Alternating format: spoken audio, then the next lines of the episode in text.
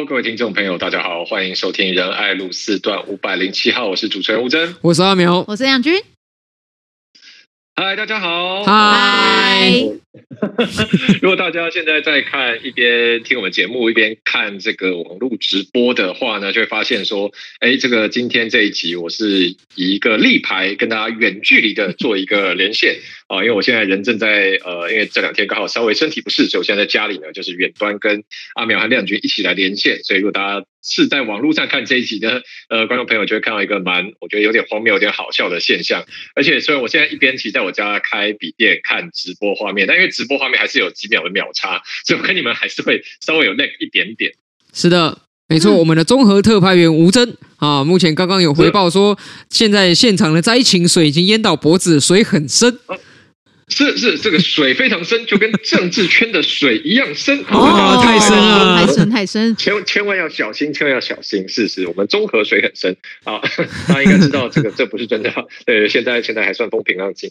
好，那个这个，因为上距离上期节目也差不多一段时间了，所以呃，这段时间也蛮陆续收到蛮多听友持续敲碗说啊，这个新的一集怎么还没有出来？所以我们赶快呃继续来保持我们节目的更新。那今天稍微比较特别是呃，过去一个几个礼拜，因为我们有时候节目聊得比较长，所以也。累积了一些听友的问题还没有回复，那我们也有收到听友来信，特别有针对一些呃稍微比较严肃的题目，也想来请教我们的意见哦，所以等下稍后会在晚一点的时候呢，来跟大家讨论。那今天我们还是先从时事开始聊起了。那这个礼拜过去有一个比较大的时事，是我们发现说，哎，台北市出现了一个新的战场，这个战场呢就跟呃我们之前。呃，稍微做到的政治分析有一点关系哈。呃，大家各位听友，如果记得我们前几个礼拜有聊到选情的时候，哦，有聊到那时候有聊到一个看点是说，呃，侯友宜找了这个金普从金小刀当军师嘛，那金小刀一向的出手都是非常犀利，所以当时有讨论到一个方向是说，哎，金小刀接下来可能就会从北市府里面哦，呃，要去这个挖柯文哲的大秘宝出来了啊，挖呀挖呀挖。因为大家知道说，过去啊，这个国民党的小鸡是军心慌乱，小鸡乱窜啊，小鸡很多就想要乱找母鸡抱啊，一些国民党的小鸡，像是我们大安区的立委候选人罗志强啊，就这个开始很也是很积极的蹭科了，蹭科有科爱科哦，所以呢，这个也让呃国民党内部是蛮混乱的。但金小刀啊，金老师来。这个操盘以后呢，马上是下了军令状啊，这个一切都要坚壁清野，一定要脚步齐一，队伍一致。所以呢，当时就有讨论到一个看点，是说接下来可能金普聪就会从北市府里面去调柯文哲料出来打哦，去把蓝白之间的这个界限划分好，也让小鸡不要再心有悬念，还还想要另外啊抛弃侯友谊，另外去抱这个别的母鸡，抱别人的鸡啊，找别人家的鸡来 抱。别人的鸡蟹喽。偷鸡，对这个有点不着十八米，不着十八米是。对，所以那时候讲完呢，我们就看到，哎，这个礼拜就发生了这个状况，果然发生了，就是呢，这个国民党开始出手打柯文哲，北流变成一个弊案，这个就状况就是说，呃，等于算是国民党在台北市先出手，只说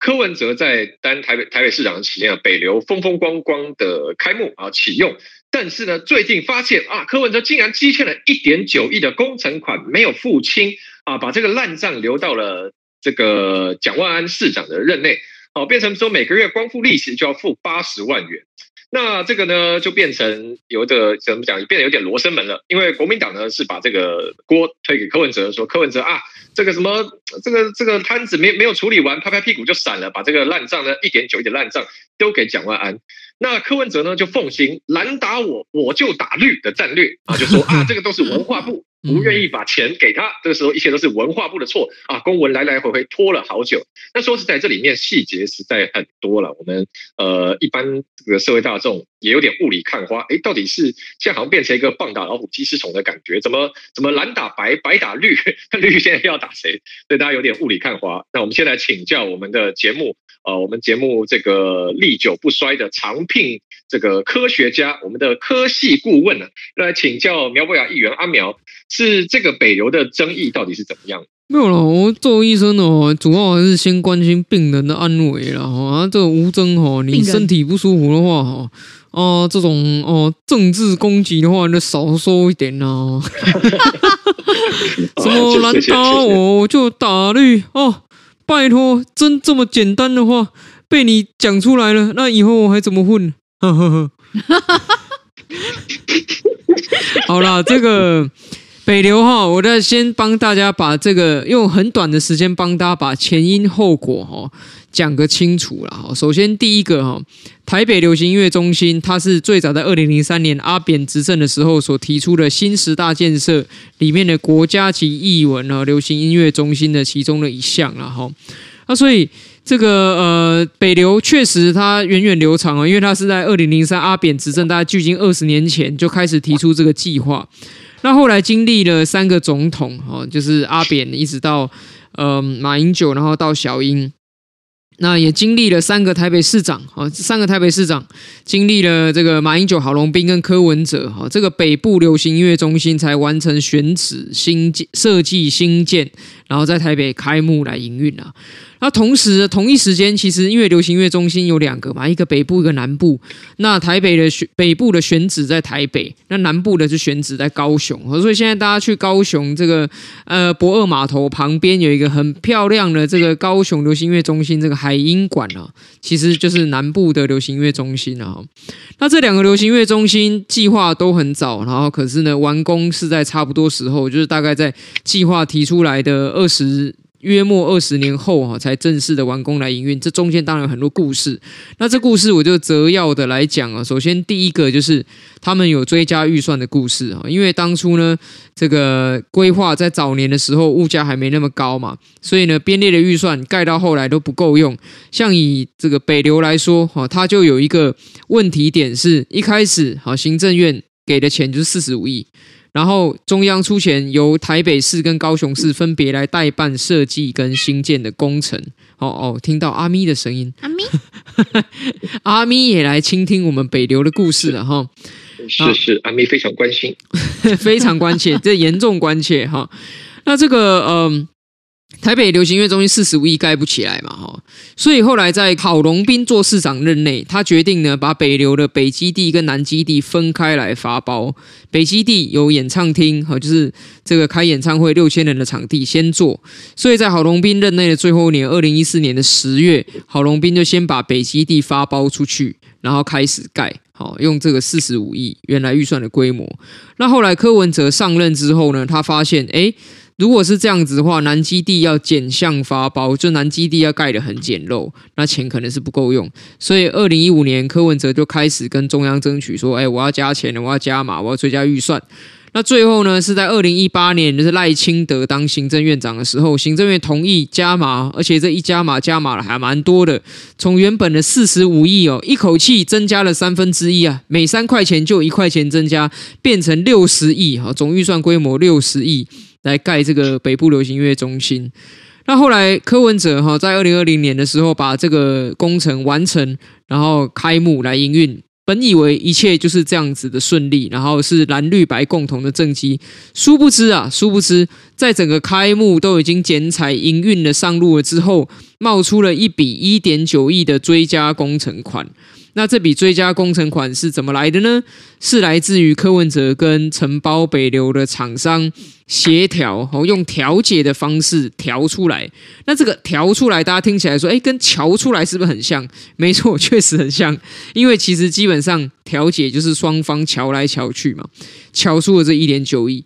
好了，听起来也很正常啦。其实一般来说，发生这个情况的时候，不是就把这一点九亿报到议会来嘛，追加预算嘛？那我们也不会阻挡啊。这一点九亿给他，把钱付掉，不就没事了？那为什么会发生问题啊？事实事实上很简单，两个因素啊。第一个因素，柯文哲呢惯性的先斩后奏，先斩后奏，因为台北市议会呢向来我们审查预算的时候有一个议事的规则，就是在议会正式通过预算之前。市府不可以先行发包工程，也不可以先跟厂商签约。好，这个是为了防范啊，市府都一直跟我们议会情勒嘛。就是你先通过，你先去跟厂商签约，然后你拿着跟厂商签的合约来勒索议会说：“哎，议员啊，你这个预算一定要通过，哦而且不可以给我们删哦，不可以给我们减哦，因为我们已经跟厂商签约了。如果没有这笔钱的话呢，我们就会怎么样？我们就会跳票，我们就会付不出钱来，然后我们就会被厂商告，然后厂商就会来强制执行我们。所以议员，你们不能删预算，好，我们。”不想要看到这种被勒索的状况，所以我们就规定说，你必须要通过预算之后，你才可以跟厂商签约。那柯文哲的这个一点九亿，它根本性的问题就是在于说。根本没有这笔预算，他就跟厂商签约了，他就跟厂商签下条结，那所以利息就开始跳表啦，每个月就要给你跳表八十万的利息出来啊！可问题是没钱啊，怎么办？没钱怎么办？好，柯文哲死的方法就是去找文化部要，叫中央来出钱买单。那中央不买单的原因是什么？也很简单，因为首先第一个。当初呢，帮你把四十五亿追加成六十亿的时候，在代办协议书上已经写得很清楚，就是这一次代办工程的中央补助的金额以核定的预算金额为限，就是以六十亿为限。好，然后呢，不可以事后再随便的变更追加。那第二个，中央现在不付这笔钱的原因，是因为这笔经费之所以产生，是因为呢，柯文哲在中央帮他加码到六十亿，好，确定说就是六十亿之后。柯文哲还自己在继续变更了啊，北基地的五台附属工程啊，还有南基地四到六次的变更设计等等，这些种种的变更跟追加，在中央的核定之后的变更跟追加，其实本来就是市政府自己要买单，因为。自己要请客，自己要加码的，就自己买单嘛。像高雄就这样做了。其实高雄流行音乐中心也有最后报预算的情况。那最后高雄市政府是自己编的预算，然后送高雄市议会审，然后自己把这钱付掉。那所以中央不付这笔钱。好，那现在的这个烂摊子呢？这确实是个烂摊子啊，因为八十万的利息已经一直在跳了，已经在跳表了哈。那所以就丢回来。那柯文哲他昨天还前天拍了一个影片嘛，说如果是他就用第二预备金付掉什么鬼的。跟各位报告哈，这也是一个谢责之词，因为第二预备金超过五千万也是要送到议会来审。同同样你会遇到一个问题，是议会会跟你追究说，为什么我们还没通过预算你就先跟人家签约？为什么你先斩后奏？好了，所以整个故事就是这样子。那至于其中的是非曲直哦，我相信所有的听友哈心中啦，当然自有一把尺。嗯哼，所以谢谢阿苗刚刚把这整个来龙去脉剖析得很清楚了。那想要来问一下亮君，就阿苗刚刚点到，又是点到一个呃，可能过去几年我们蛮常看到柯市府采用的手段，就是先斩后奏，因为这感觉起来也是一个他的经典的手法了嘛。之前大家。记忆上还是应该都还蛮清晰，就是呃这个双城论坛的经费，那当时也是市府已经有呃不市议会已经有了这个但书，有了决议说呃如果 这这个两岸关系还是不好的话，还是共机老台等等啊啊那这个就不能来办。那后来柯文哲也是执意要办下去，那事后才要又来请款，那议会就不拨款嘛，所以就就又变得有点呆账问题。那我们就看到说，好像柯文哲面对台北市议会的监督，常常是使用这样的手法，让感觉说，哎，这个跟我们熟知的民主政治的运作，怎么这个逻辑或概念上好像不太一样？那难道议会这边就只能任由柯文哲这样先斩后奏啊？没有制衡的方法吗？我觉得柯文哲这呃，除了先斩后奏之外，我觉得他比较大的问题是常常明知故犯。哦，刚刚吴峥讲到说，这个呃双城论坛这件事情，其实我们在审查预算的时候就已经把这个但书写下去，就说公机共借如果持续老台的话，哦是否不得动之这笔预算来举办双城论坛。那但是柯文哲，即使我们议会已经下了这个但书不得动之哦，但是柯文哲他还是办了。那大家会说，哎，那现在这笔账来，这笔账就是呆账啊，就是。当时不是呃，这个柯文哲的夫人哦，陈佩琪女士还出来说，要不然她自己付，但是也没有付啊钱呢，就是就是也没有嘛。所以我意思说，柯文哲他除了先斩后奏之外，很多时候是明知故犯。那在议会里面，我们之前有提到说，呃，这个包含二倍金，你超过一定的金额，哈，你必须要来向呃台北市议会做报告，然后才使得动支。那这个其实也是议会的规定，但这个为什么会定下这个规定？这也是之前的议会哦就已经有这样明定，而是在柯文哲好几次他在动用相关的这个呃二倍金，或者是他在动用其他的这个呃基金哦来去拨用的时候，发生了一些问题，我们议会才一再的要求并强调说，过去我们议会。已经有下这样子的决议，所以市府如果你要动支一定预算以上的这些二倍金或者是呃基金的话，那你就必须要来向议会做报告，才可以来去动支。那柯文哲他就常常是，我觉得他对于议会就是没有，我觉得他就是没有尊重，他就不尊重议会，他就是执意他做想他做的事。然后呃，如果到时候大家再来回归说，哎，那现在。呃，这个一点九亿到时候要怎么付？然后议会现在呃，如果要开要开始呃追究前朝市府在这个呃追加预算的过程当中，为什么没有经过议会的决议，然后就已经私自跟厂商来呃签约等等的这个过程？柯文哲他就又会说，议员在卡他，在刁难他，这都是颜色问题。可是问题是，你就不照规矩来啊？这个事情或者是这些呃要报议会里面去审查的预算的准则跟规则，跟府会之间的这些默契。跟白纸黑字的附带决议跟弹书都是清清楚楚的，没有任何一件事情是我们突袭你、我们卡你的。但是柯文哲他就是藐视，所以常常为什么我们在我记得至少在我跟阿淼我们。的过去四年的这个任内，我们已经下了好几次 有关市府藐视议会的相关的决议嘛？谴责案，对啊，谴责案啊，然后要求市府道歉等等的，这已经是呃，就是柯文，等于是有点像是柯文哲的日常。所以你说这样子的呃，他在市政他是这样子的心态，那他如果在国政又会是怎样？我是觉得非常的担心啊。嗯哼，那最后这个还是想回来，这个再跟阿苗聊一下，因为其实阿苗脸书发文上也有提到嘛，就是除了刚刚讲的是，呃，柯文哲等于先斩后奏，把北流增加了这个追加预算，后来导致变成才产生出了这个到底要谁去，嗯，到变成说到底要谁去承担这个追加预算，谁要去认列的问题之外呢，那其实柯文哲自己很擅长包装哦，就他。呃，在他包括说自己的脸书啦、自己平台上面去拍影片讲这个事情，那他自己透过他自己的说法，嗯，好像形成把他自己形容成一个是很英明、很果决、很理性的来面对北流这个盖不出来的问题。他当机立断把这个工程呢，呃，这个北基地跟南基地拆开来，哦、呃，他就把南基地的钱呃移到北基地，然后呢，让北基地先盖。哦，不管，反正他他的照柯文哲的说法，就是这整个案子的钱就是不够。那但是他当机立断，哦，先让北基地先盖出来，南基地的钱后面再慢慢想办法啊。没想到南基地后来盖盖啊，文化部还不肯去啊帮忙承担这个部分啊，所以只好啊中央不做的阿北来做哦。这个他呈现出来的叙事有点感觉这样子。但是这个阿苗其实也指出来嘛，说北流其实在二零一四年呃十月，就是柯文哲上任之前就已经绝标了，所以理论上来讲。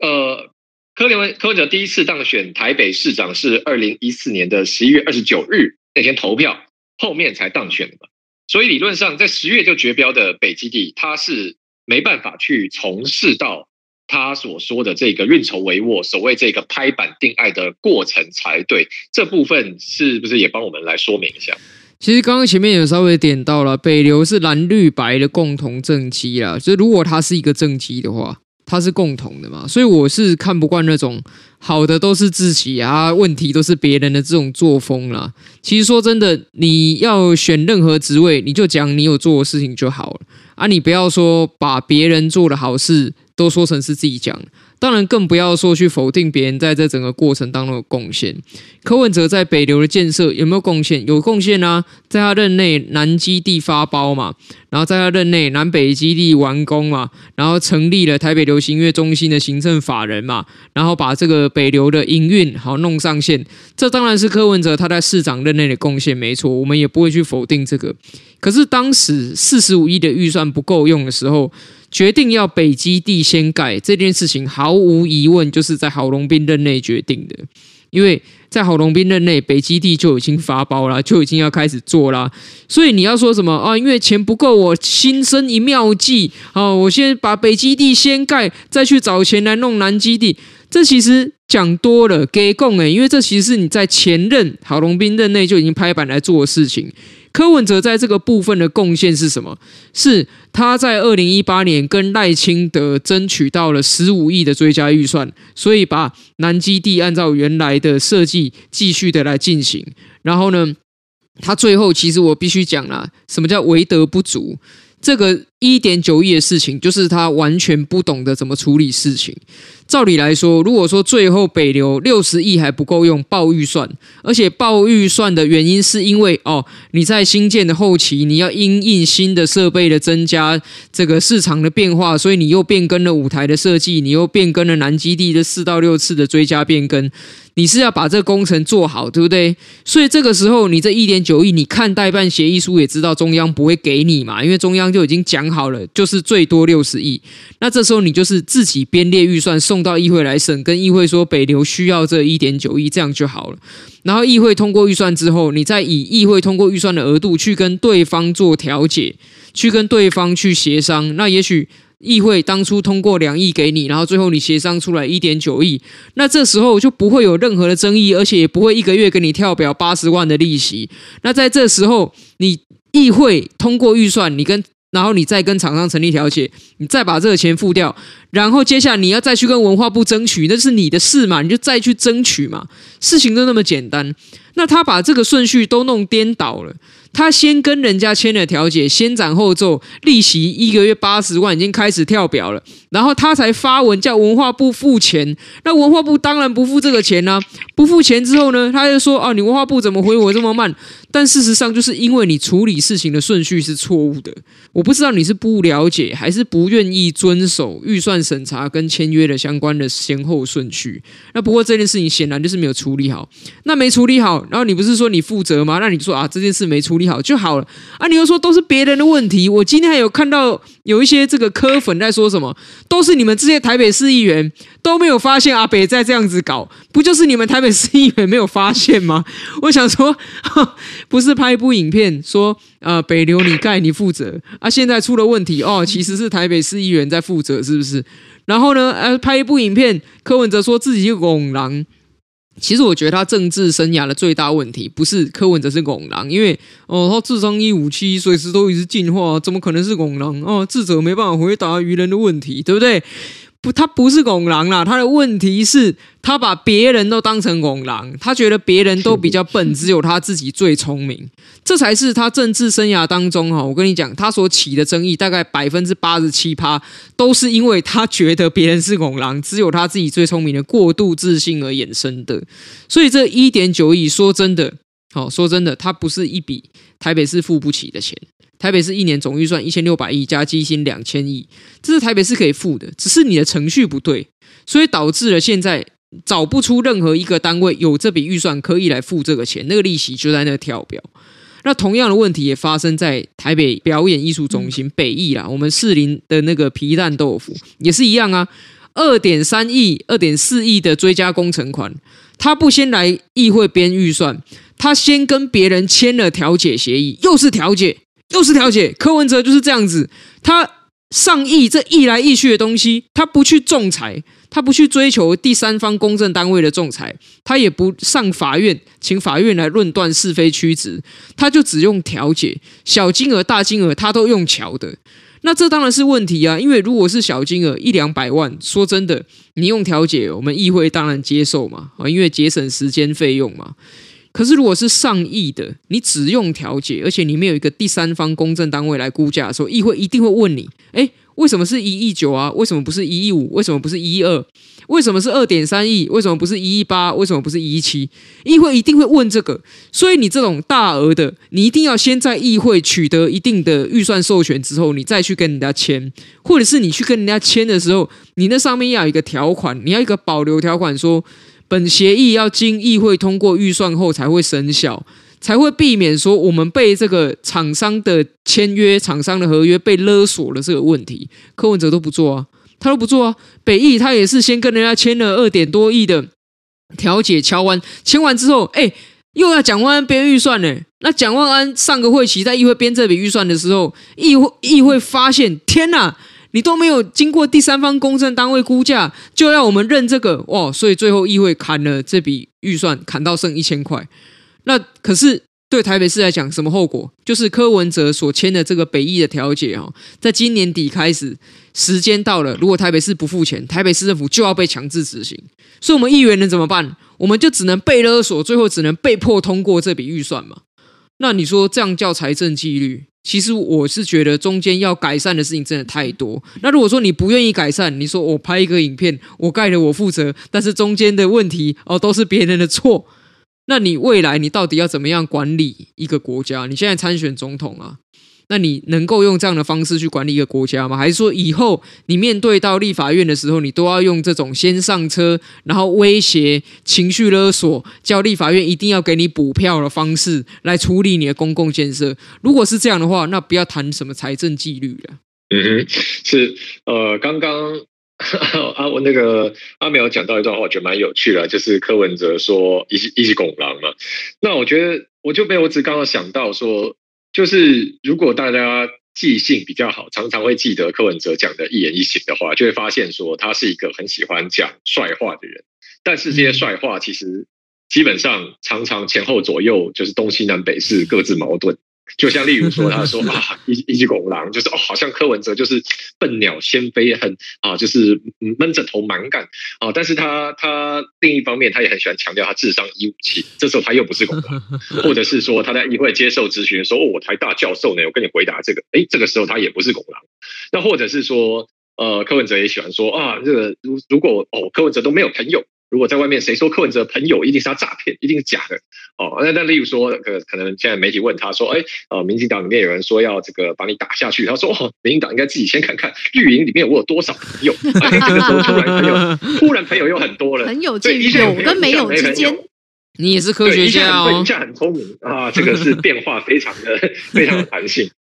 啊、呃，这个是刚刚聊的这礼拜，呃，算是在媒体上攻防比较久的北流这个焦点的问题。那经过刚刚两位议员的爬梳和整理，大家前因后果这来龙去脉应该是都整理得很清楚了。哦，那希望呃，毕竟这个涉及到台北市还是一个门面的重大建设了，这里面到底是非曲折是怎样，大家还是一起来关注。好，那现在我们另外聊一个算是上礼拜到现在额外的衍生话题了，就大家如果有。听我们上个礼拜的节目，呃，有听到我们去聊这个呃七六游行哦、那当然有谈到当时的一个政治上的效果啊，包含说，哎，侯友宜哦、上去讲话，那是加分还扣分啊？郭台铭去现场反应怎么样？那我们有讨论到一个点是说，很多人发现说，哎，为什么现场好像绝大部分参与者呃都是男生呢？后来比例聊到一个九比一啊，但是那后来经这个数字其实也。真的经过了数据的验证，因为当天是有一个媒体有到现场去做街访、去做采样的问卷，我记得好像是信传媒吧，呃，他们有整理出来这个结果了。那根据他们当天现场统计啊，确实男女比是来到八比二，哦，是还不到九比一啦，但是八比二基本上也相去不远，所以这是一个呃经过算是客观验证得来的数字。那这个数字当然上个礼拜到现在大家也有在讨论啊，只是后来说，哎，突然。这一个走势变得好像有点歪楼啊，因为当然大家也会讨论到说，哎，那为什么呃七六游行的男女比相当悬殊呢？这有什么原因呢？因为这是一个不常见的状况嘛。呃，过去不论是蓝的动员场、绿的动员场，甚至柯文哲过去呃一四年、一八年选举的造势场啊，可能男女比都没有这么悬殊啊。那这这一场七六游行为什么男女比这么悬殊？很多人就在讨论。那但是后续这个讨论。个过去这个礼拜看起来是有点走歪掉了，因为我们看到呃游行的主办人馆长陈山先生是非常的生气啊、他甚至直接把这个呃直接把这个当天有一个女生在现场是举抗议的这个告示牌嘛，去举柯文哲过去一些厌女丑女的言论的这样的标语的手板啊，陈之汉就在他的直播上把这个女生的呃画面截图截下来，然后就一直骂哦，说这个。我就就觉得你是职业学生啊，没有看过有人这样子啊，抗议一定是呃抬头挺胸，没有人看过这样低头畏畏缩缩的啊，心里抬不起头来啊，到底在搞什么啊？之类之类之类之类。那大家觉得很奇怪啊，哎，怎么这是一个客观可以讨论的现况嘛？那为什么这个事情呃，这个游行的主办方要这么生气呢？甚至有人点出来啊，那包含我自己其实因为我也在文章上发文有谈到这件事情嘛，那我看到很多这个呃可能是柯文哲的支持者啊、呃，也有来留言说啊又在操作对立，又在抹黑。那其实我自己心里也是蛮黑人问号的，因为这是一个客观可以看到的现象嘛。哦、那这个也有媒体到现场做采样了。哦、八比二的数据确实也是蛮悬殊的。那我们就是讨论这个现况啊。那办活动。我们讨论一下是怎么了，就是为什么变成好像就变成我只要一讨论到指出这个状况，就变成我是抹黑啊，好像变成我在挑起对立，我也不知道为什么。那或许可能呃，柯文 maybe 有一些参与七六游行的人，或是柯文哲支持者自己觉得这样的一个数据不是很好看吧，但。嗯，我也没有听到他们的完整的论述，所以坦白说，我不知道为什么反应这么激烈。好，那讲回来啊，那后面呢就变成这个讨论，随着陈之汉去公审这个女生以后，就持续歪楼了啊，因为包含陈之汉对这个女生使用很多很激烈的言论啦，哦，包含他在直播上骂很多脏话啦，那接下来就有更多人说啊，你看你们你你的主办方都讲一些动辄讲一些干你娘啊，讲一些这种呃脏话啊，那大家当然会。很多女生可能不想去啦，很多人觉得，哎，你这个里面可能散发一种艳女的这个氛围啦。哦，那后来呢？呃，我想可能是柯震营判断说这一个风向对他们有伤，所以马上。呃，就派了很多人出来这个护航或洗地啊、就那呃，其实包含民众党的许多女性成员啦，包含从黄珊珊以降啊，黄珊珊啊、跟民众党很友好的虞美人啊、民众党的发言人杨宝珍等等啊、那大家出来呢，其实都是提到一个论述，是说 柯文哲怎么可能丑女？柯文哲不可能厌女，不可能呃，我师父天下无敌，绝对不可能厌女啊、因为他身边有这么多女性，你看我不是我杨杨宝珍不是女的吗？啊、某某某不是女的吗？我们都是很优秀的女性，而且我们都是从政同志，我们都跟着柯文哲一起打拼。如果他是一个厌女的人，他会给我们这样机会吗？他有可能呃让我们在他旁边这样发展吗？那我们怎么会更愿意跟他一起打拼呢？所以这一切都是绝对是虚假不实的陈述。好，那这是过去这一个礼拜的政治攻防。所以先讲回来好了，我先请问一下亮君，我们呃有时候在谈厌女、丑女，但这个其实大家一般。中文是这样的，就是说你看字好像就看懂什么意思，但有时候觉得说，其实每个人心里理解的定义可能又有点模糊。所以，我们是不是先来聊一下所谓的厌女跟丑女，具体上讲精确一点的话，这个大概是什么定义？嗯，具体上哦，我我觉得就是应该是说对女性既定的这些呃刻板印象，而这些刻板印象在呃。男性来说看起来是比较弱势，或者是把女性的地位贬到比较低的位置。通常我我我的看法是这样，因为譬如说像呃柯文哲就会呃他就会讲说、女生如果没化妆不要上街出来吓人啊，这这类的话，就是意思就是说他所认为的女性哦、就是一定要化妆才能出门，如果不化妆就是会吓死人。那这个部分其实意思就是说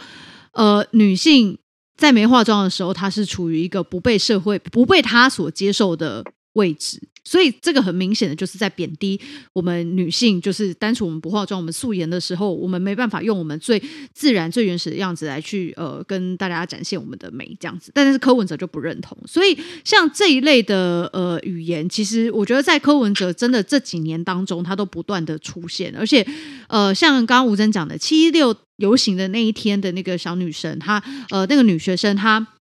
把柯文哲的这个十大金句都拿出来，每一句都是他所货真价实从他嘴巴里面所讲出来的话，没有一句是假的，所以也没有把任何假的呃话塞到他嘴巴里面。那所以他现在这样子的这些言论，当然会造成大家的不满啊。再加上说，呃，今年哈、哦，因为这个 Me Too 事件的关系，大家其实真的已经受够了这种呃所谓父权或者是贬低女性，或者是觉得哦、呃，女生你就啊你就忍一下啦，这也没有什么哈、哦，这样子。贬低女性的这些言论，然后在性别平权上面毫无意识的发言，真的大家已经受够了，所以。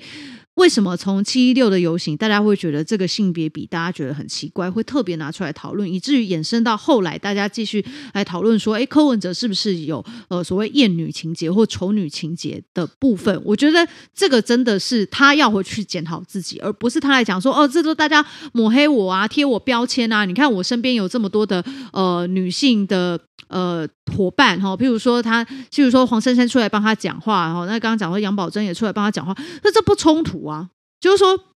你你你呃这个丑女或艳女跟你身边有没有女性的朋友，这之间其实是没有没有正相关的。对，所以我一直觉得柯文哲一直试图把这个风向带歪，然后再加上说，最近我看到呃柯柯粉好像就要呃发起一个活动，就是这个呃女呃柯文哲就是姐妹会嘛，对不对？选择姐妹会，对，选择姐妹会这样子。然后呢，他的活动宗旨居然是什么呢？他的活动宗旨是为了要破除特定媒体对哦、呃、我们的这个抹黑哈、哦、跟贴标签。那我觉得很奇怪，我天哪！就是在我看来是，如果今天我们愿意去支持一个政治人物，然后女性愿意集体站出来的时候，我们应该是发自内心，而不是特别因为说哦，他被抹黑要去破除，因为标签，这很奇怪，这很像是啊，这是这是我呃呃我们尊敬的大神，然后我们要把它拍拍拍擦干净，然后所以我们决定要站出来，这很奇怪，这是相反的，就是说这跟我原本的认知是说哦，女性，譬如说像。以前蔡英文总统的时候，是不是就有女女医师集体站出来力挺蔡英文总统？所以这个其实是一个比较主动性的去支持哦，这个他们所喜爱的政治人物，而不是看起来很像是像柯文哲这个选择姐妹会，就很像是反过来，而只是为了破除柯文哲在这个呃可能女性的支持度上面比较不足的现象。我觉得很多时候柯文哲阵营啊，也要正视自己的问题，就是女性的支持度确实是比较低，在这个时候不是去指责别人说你们抹黑我们，而是要去想说，哎，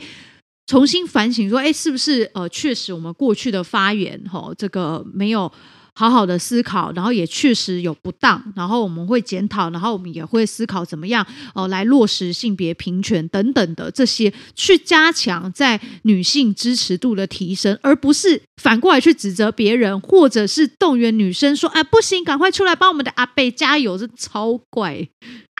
嗯哼，嗯哼，好，呃，我先岔题一下啊，因为我看到这个我们聊天室。呃，就是网络直播聊天室有人啊，这个疯狂跳针，说你们敢不敢讲呃 IMB 诈骗事件？敢不敢讲民进党的 Me Too 事件？啊，我们要跟这位听友报告啊，这个都是老题目，我们已经聊过了啊，可以回去，请回去看一下我们的 Podcast，一看就知道是今天才被召唤过来的哦。嗯嗯，是谁在群组里面叫你来留言呢？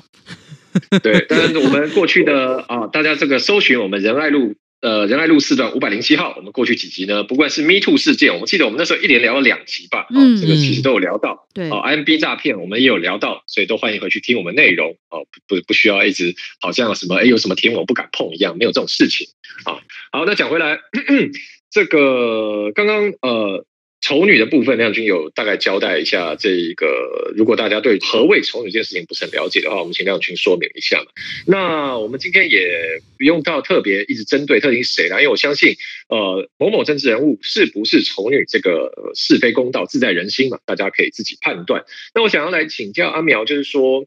呃，当我们看到说这一次出来回应的一些言论里面哦，确实是过去我们常常看到的一种典型的回应。啊，包括说，呃，某某某，他身边也有很多女性在跟他一起工作，哦，所以呢，他一定不丑女啊。那或者是也有人过去也会有人讲到说啊，因为蔡英文当总统，哦，是女生当总统，所以我们政治圈呢已经是男女非常的平等了，绝对没有男女不平等的问题。啊，那或是在更之前呢？啊，这个婚姻平权那时候，过去几年大家吵得很激烈的时候呢，啊，起手是一定要说啊，我也很多同志朋友，所以我一定不会是反同。但是呢，啊，这个总而言之，同志不能结婚，等等等等。所以这个好像看来是一种呃，怎么讲？我们讲说有时候辩论上的一种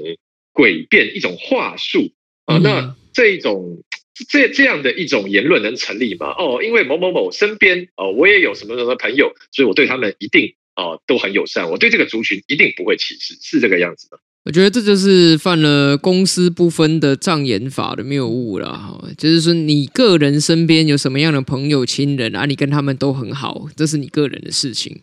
但是呢，你出来怎么样面对公众，怎么样面对这个社会，尤其是如果你是一个政治人物，而且你。从事的职务越重要，对不对？从议员一直到立委到县市首长，哇，那现在要竞选总统了，还是总统民调上面有力的竞争者，这个程度都是不一样的哈。如果说你只是一般人，我相信社会不会讨论说你是不是对特定族群有一些这个应该要调整、应该要被纠正的想法。可是如果你今天哦是一个首都市长哇，那大家可能就会开始注意到，对不对？那或许你在首都市长期间，大家还可以给予容忍、给予包容，哈，接受你有相关的缺点。可是等到一想到说啊，如果你未来要成为总统哦，那这个就要更审慎的来检视一下，好，因为世界上有很多国家的领袖都是女性，对不对？那万一呢，这个我们的总统出去动不动就说别的国家领袖。哦，这个某某某只是一个比较肥的某某某，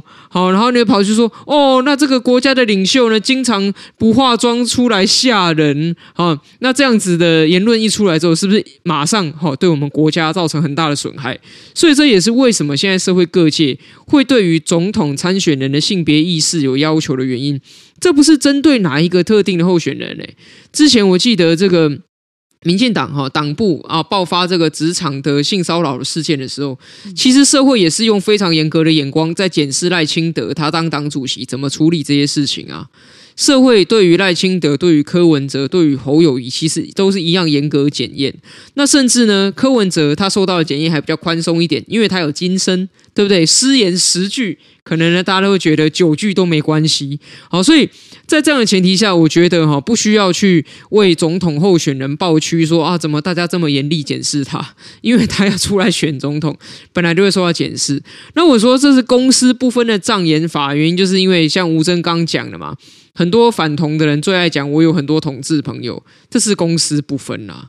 你跟你的同事朋友怎么样，我管不着。可是你要出来啊，对社会发表一些不当的言论，那这就是你的不对。那回过头来，你说，哎，一个人对自己的老婆、对自己的女儿、对自己的女朋友很好，就代表他不会对社社会上其他的女性不好吗？应该不是吧？好，我们经常讲说，哎，过去我们看过一些这个穷凶极恶之徒，其实在家里面呢、啊，都是爱妻爱子的好好老公、好爸爸。可是他在外面是混帮派的，是黑黑道，是在外面侵害很多人权利的。所以你不要把这个公领域跟私领域的东西完全画上等号，混为一谈。而且呢，柯文哲，我们长期观察他，从科学的观点、科学的角度来看，其实呢，他不是歧视男性，也不是歧视女性。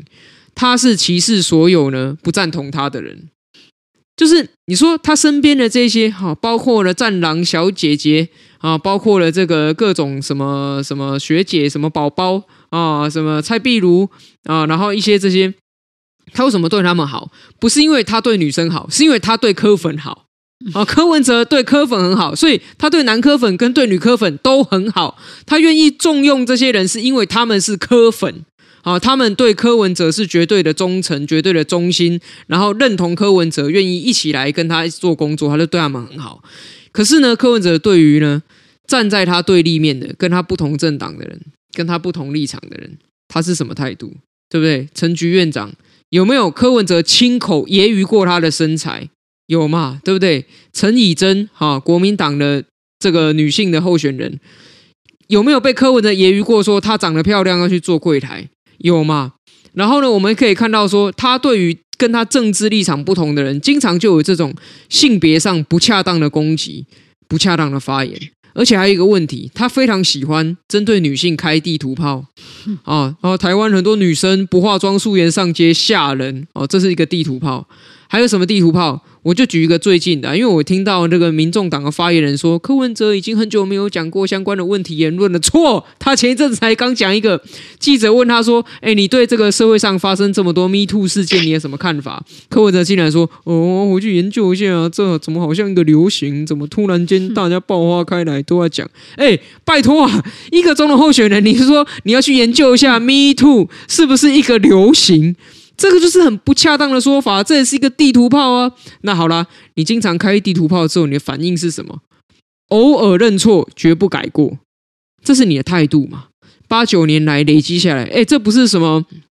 这一两个礼拜之内哈，民进党攻击你，不是哎，八九年累积下来，这个问题屡次发生，多少人提醒过你，你有去改吗？你有解决这个问题吗？没有吗？所以套句柯文哲讲的话，你不解决问题，问题会解决你。所以如果柯文哲不解决性别盲的问题，那性别盲的问题就会解决柯文哲嘛，就是这么简单。是好，呃，这个今天聊两个话题是过去两个礼拜的一些时事的进展。那因为前几集我们都聊比较久的时间啊，所以有一段时间我们也没有呃一一的来回复呃听友们给我们的留言跟来信。那我们今天呢也花一些时间来去回复一下。那这边呢有。呃，阿苗这边有收到一个陈情信，那我们有跟这位听友哦取得他的同意以后呢，要把这一个陈情信念出来哦，那也要来这边做个回应。那我现在就把这封信念出来。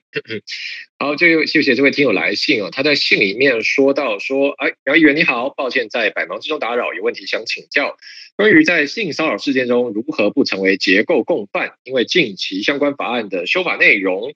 呃，没有教我们这些旁观者能做什么，或是怎么回应才是对的，所以有点紧张。近期我曾经隶属的一个影视艺术创作工作团队，因为有性侵事件被揭露，作为团队的成员之一，其实在过去听闻事件后，就不断向团队要求对话，也希望对外要有个公开说法，也有对其他相关单位请求协助，但最终还是在加害者的谎言中。自行落幕此事，而在近期，我才知道几个同行的团队也都有性侵、性骚扰的丑闻，所以我想知道，作为团队的成员之一，到底该怎么做才符合正义，而不沦为结构共犯，能够与被害者同在？所以很希望几位能够帮忙解惑。那这个是不是先阿苗回应吗？这个问题其实很艰难的，因为它不会有一个标准答案，它牵涉到很多面向，包括说，哎，你在这个团队里面扮演什么样的角色？那你对这个团队有多大的影响力？那你的参与对于这团队有多重要？以及呢，那个加害人在这个团队里扮演什么角色？那个加害人对这团队有多重要？哈，所以这个还有很多相关其他因素，它都会一个有点像一个权重啦，就是说我们学习成绩是好几科，哦，然后也不见得是平均哦，有些科目占比较重，有些科目占比较轻，这样下来，那不过还是有几个大原则。然后首先第一个原则是。呃，我觉得要非常的去了解说，你对于这个加害人的态度，其实应该是要很清楚。就说我今天不会因为我跟你有业务上的合作，所以我就当做你，嗯，这些在性侵害或性骚扰上面的问题不存在。就是我，我觉得有一个有一个限制，说我要让你知道。今天好，就算我继续跟你合作，也是基于其他的因素，而不是因为我不在意这件事情。比如说其他的因素什么哈，比如说合约啊，假设我解约，哇，我要赔几百万，这我赔不出来，所以我难以解约。那可是我还是要让这个加害人很明确的知道说，哎，这不代表我容忍或包容你这个行为。然后第二个就是，也许比较可以做的事情是，假设。我觉得在我可以的范围之内，我会去跟这个团体里面掌握权力的人反映这件事情，就说：“哎，我觉得这个成员在我们之中会让我的状态受到很大的影响。那我希望这件事情可以被调查清楚，否则的话，我可能没办法继续参与这个 project。这是一个去寻求说，在这个可以管理这个组织的人。当然，你会遇到很难的问题，就是万一。”干这种事的人就是管理这个组织的人，该怎么办呢？他就是掌握最大权力的人。那这个时候，我们可能会面临到一个去留的问题：我是不是要在这个团队，或是不是要离开这个团队？那当然，在这如果是我的话，我会有一个想法，是我想要了解一下被害者的想法，就是因为其实有时候被害人想要的东西是非常多元的。有些被害人他想要其实就是一个真诚的道歉。那有些被害人他想要的是这个加害人负起法律上的责任。那有些被害人他想要的是他不想要这件事再被提起。就每个被害人的想法都不一样，所以。我要不要公开出来讲这个事情？我要不要公开谴责这个人，或者是我要采取什么样的行动？我个人会非常重视，我可不可以了解被害人是怎么想？被害人有没有希望我怎么做，或是他不希望我怎么做？我觉得这是一个对我自己而言还蛮重要，我会在意的事情。那最后一点就是我要讲的是，其实。作为一个，比如说你发现你的工作团队里面有一个性骚扰的加害者，但事实上你自己没有去加害别人，所以不要把所有的责任都往自己的身上揽，就好像说啊，我必须是这个团队里面的超人，我要来解决世界上所有一切道德难题。因为如果我们这样想的话，我们会我们会让真正的好人反而背上了更多原来不属于他的负担。我们也会让做一个好人变成一件很困难的事情。但是我觉得，在这个社会当中，我们不应该让做一个好人变成这么困难的事情。实际上，每个人就是在自己可以的范围之内去做努力就可以了。比如说，像我，我，我如果有个团队，然后我知道某人有性侵害或性骚扰前科，我绝对不会让他加入我的团队。我就是会在这件事情还没发生之前，就就先杜绝一切发生的可能性。是，如果你有相关的问题的话，对不起，那我没办法跟你合作。那如果是合作到一半，然后我发现说，哎，你有这个问题，好，如果是我管得动的人，我会要求他对这件事情真的要有彻底的反省跟道歉。但如果他不是我管得动的人，他是一个合作对象，或者是他是厂商的人，他是一个上级，不是我管得动的，那我可可以做的就是我去跟有管理权限的人表达我的态度。我要表达说，我知道这件事情，而且我觉得这件事情我介意，对我来说有影响，所以希望有管理权限的人可以做出一个妥当的安排。那如果你没办法做出妥当的安排，你忽视我的意见的话，我也会有我自己的反应。那对于加害人，就是很简单，就是我我不会让他知道说，我不会让他觉得我知道这件事情，而且我容忍你。我不会让他有这样子错误的反应，嗯、就是如果他知道我了解到这个事情，我一定会告诉他说，这是我无法接受的。嗯，对，这是我的我个人的看法，当然没有一切标准答案了，就是给大家参考。嗯哼，这个问题呃，我也想回应一下，因为我想这位听友应该是在烦恼说自己的职场碰到这样的状况，可以怎么样和被害者站在一起。那其实刚刚阿苗讲的多方向了，那我觉得这个也回到一个问题是说，很多时候我们是不是要自己直接站出来做跟体制对抗那个人？当然这也牵涉到当事人的意愿，但是不可去否认的也说，站出来直接对抗会要承担很多后果。那很多时候我们自己会去烦恼说，那我站出来做第一线承担这个人，会不会有其他人来接住？会不会我是孤单的等等，所以我想这个需要也是要从个案来看的。但我觉得阿苗刚提到一个点，其实蛮重要，是说，呃，光是我觉得光是让有权力的人或者说管理职的人，他知道这件事情不止当事人一个人知道，其实就会对整个情况产生变化。因为对管理职的人来说，呃，如果他今天是没有要。呃，妥善的来处理这件事情，他最优先想的当然是可能怎么样把这事情在内部处理，怎么样把它压下去。那其实你光是知让他知道说，呃，是不止一个人已经知道这个事情，而且是抱持不认同的态度，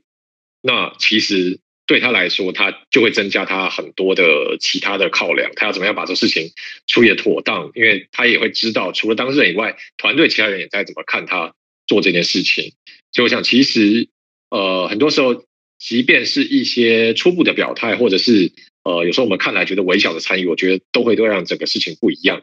那另外，我也想分享一个是，是因为过去我有呃这个协助到相类似案件的选民服务了。那我觉得分享一个呃，可能是更微小的动作，但是在实务上也能够起到帮助的，其实就是你常常对你的呃身边的伙伴、你的同事要去。关心他，提供他支援。为什么这样讲？是因为说，其实，在如果后续不管是性侵案或者是性骚案真的进入司法程序里面，其实法官也都知道，说这类案件你要去做事后的追溯，你要去举证，其实它本身是相当困难的。所以在审理这些案件的时候，其实法官。一定程度上，他也会把举证的这个标准放得宽一些。也就是说，在这类案件真的进入法院去判的时候，很多的间接证据也会派上用场。那这个间接证据的范围就相当广泛了，包含说，呃，其实当事人任何可以举证他过去真的曾经遭受过这样对待的状况，都可以举出来。例如说，啊，当天他被某某某某某可能有从事了性侵害的行为，那他例如说回到座位上。呃，很不舒服。然后他，例如说，他一个人抱头痛哭，哦、呃，他或者当天他是他躲跑去厕所呕吐等等等等，有这样的状况，其实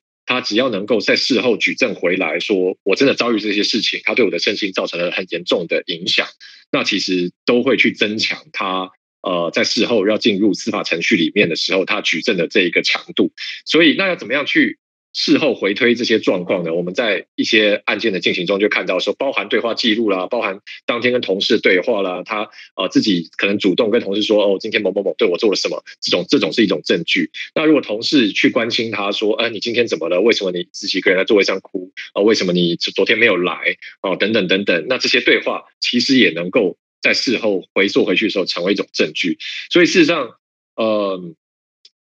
这当然回到这个问题本身，这是一个很大的问题了。但我想表达的是说，其实有时候光单单简单的伸出援手，以微小的关心去为呃关心别人怎么了，他发生什么，他需要什么帮助，这件事情其实可能在未来都会在实质上产生它的效果。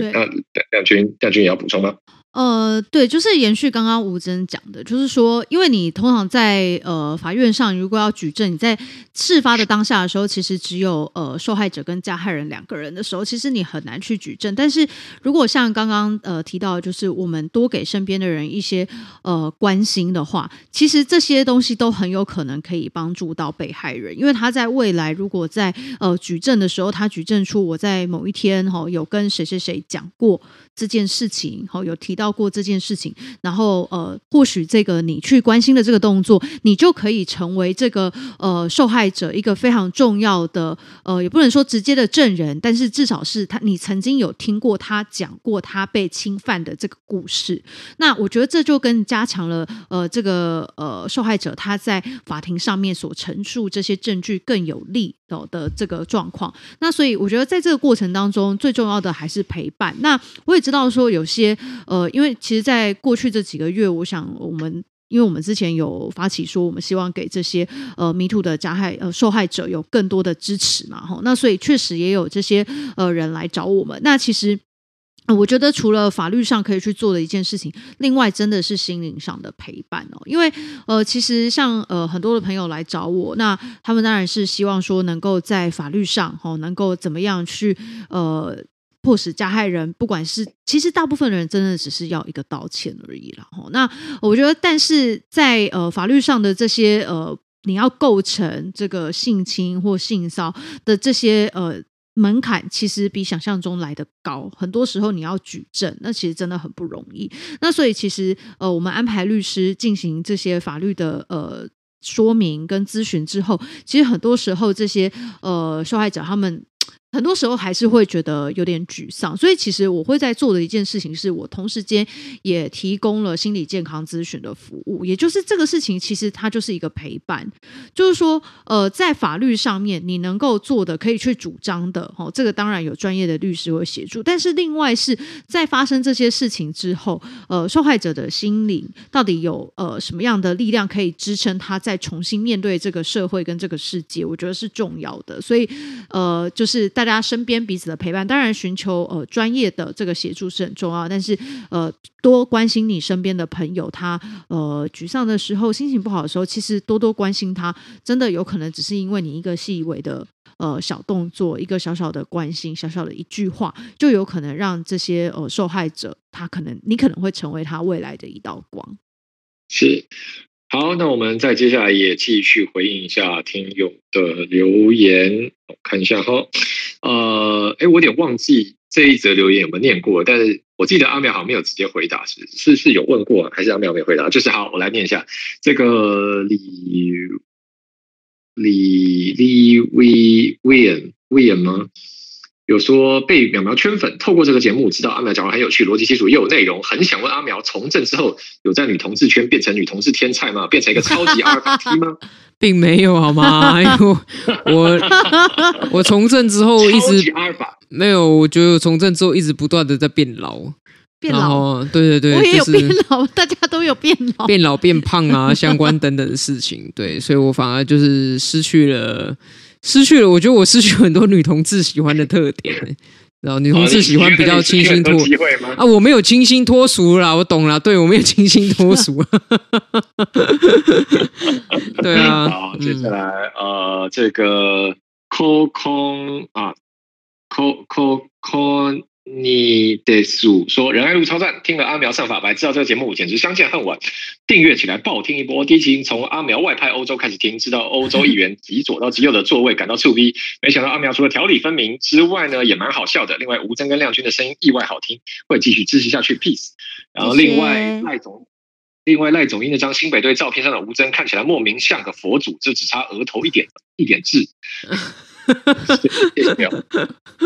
这个佛祖啊，佛祖头发会不会太多？佛祖是是说很很有很有法相的感觉吗？啊，法喜充满，法喜充满，法喜充满。嗯，下一位这个 A S W E D H，好，这可能是乱码。说，他说他是理性选民，身为理性选民，总觉得要多聆听各方资讯与政见，最后再投出神圣一票。本来对贵节目有蛮高期待，但一连听了四集，最后感到失望。三位主持人都是新生代备受期望的新星，为何节目内容却贫乏的几乎都在评论与抨击柯文哲？原以为三位是有理想、有自己坚持的政治理念与信仰的新生代，但最后还是只能臣服于台湾的两党政治生态，选择靠拢民进党。只能说，或许人在江湖，身不由己了。好，哎，我们三位都被点名了，大家要不要回应一下？我对柯文哲的批评从二零一四年他选市长的时候就开始，然后我也觉得很奇怪，为什么在台湾现在好像，哎，你批评民进党的话，你就变中共同路人；好啊，你批评国民党的话，你就一定是绿卫兵；然后如果你批评柯文哲的话，你就一定是蓝绿的垃圾。为什么会这样呢？不是很，我知道很多支持柯文哲的朋友都会强调说，要超越政党的藩篱，要来就事论事。好，然后要希望有一个比较清新的、比较干净的政治。那说真的啦，清不清新我不知道啦。可是干净政治的话，我觉得我跟亮君跟吴峥应该比现在台面上的任何一个政党人都还要干净嘛。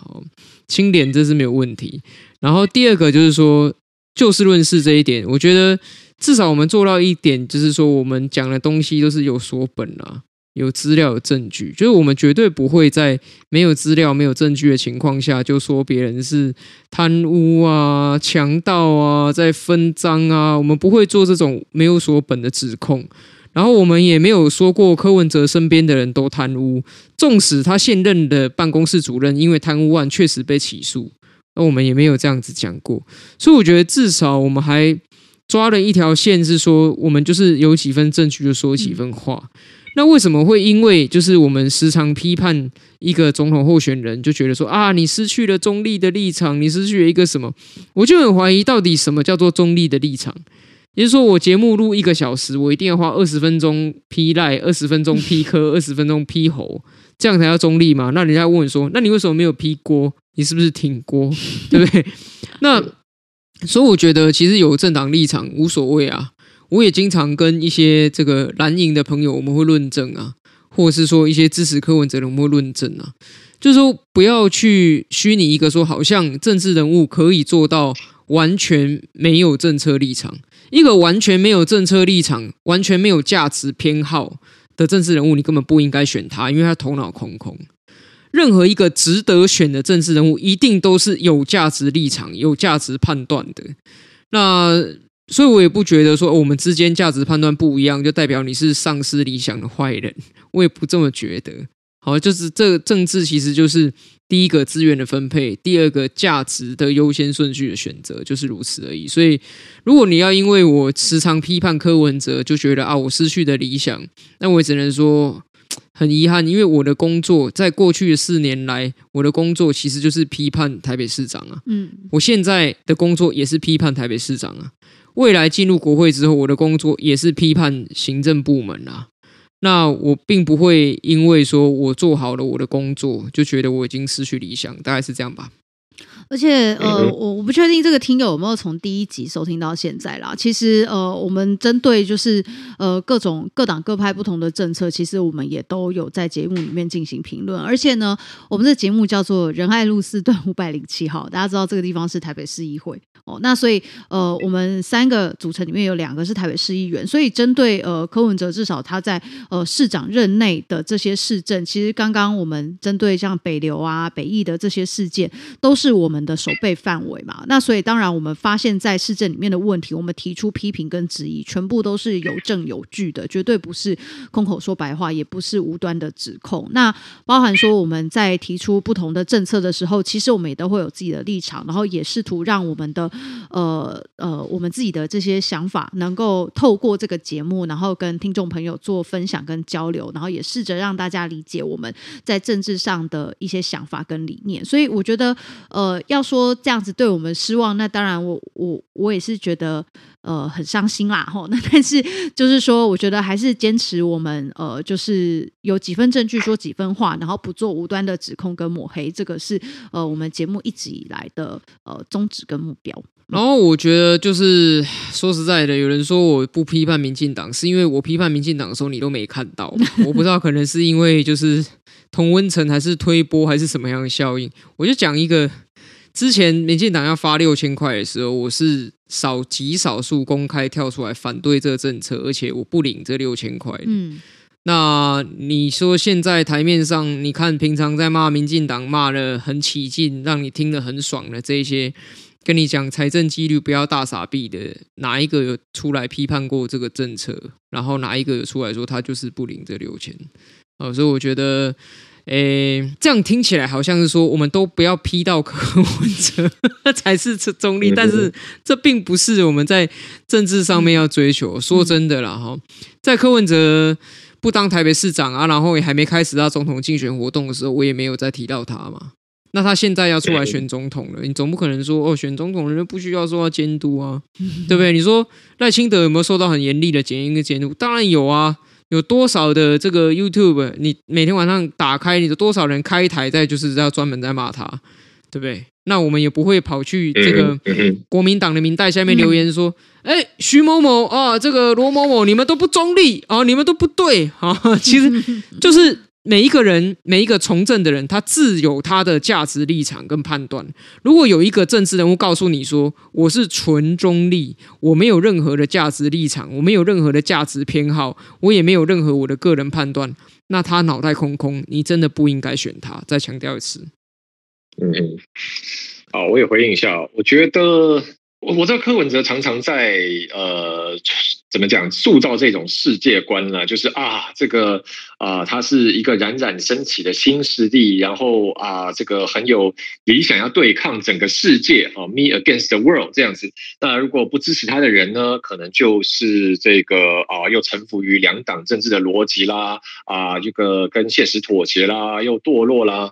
那坦白说，这样的世界观很轻松啦。我想各党各派都会有一些人抱持这样想法，例如说，也会有人说啊，年轻人都被柯文哲骗去啊，年轻人就是无脑啊，就是看抖音啊，啊，就是不想要动脑才去支持柯文哲。那我觉得这样的说法其实都没有办法去帮助公共讨论的品质去提升了，也没有办法去帮助。不同立场之间的人去稍微拉近一点彼此的距离。当然，你可以认为说啊，因为我现在常常骂柯文哲，所以呃，我就是呃，可能就臣服了两党政治啊，怎样怎样啊，就呃放弃我的理想。那这样想很轻松嘛？那只是说对我来说，当然站在我的立场，会认为我会这样去评论他，都是有我的理念，我也是走在我的理念之上，也有我的原因咯。那这位听友就是看你愿不愿意接受。说，哎，有人的想法就是跟你不一样。那这边我也跟你分享一下，为什么我的想法不一样？呃，因为我自认是我从这一路走来，我的理念都相当的一致，相当的清晰了。例如说，